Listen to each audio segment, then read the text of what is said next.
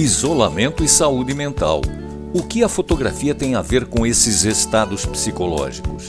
Descubra como a nossa convidada Evelyn de se utilizou dessa arte para driblar os sintomas, efeitos e consequências e preservar sua saúde mental, acompanhando o próximo programa da série Isolamento e Saúde Mental A Arte como Refúgio, que irá ao ar na próxima sexta-feira, dia 15 de abril, às 12 horas.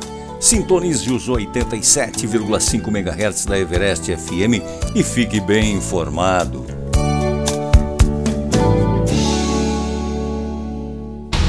Este projeto foi realizado com o apoio da quinta edição do Programa Municipal de Fomento ao Serviço de Radiodifusão Comunitária para a cidade de São Paulo, Secretaria Municipal da Cultura. 87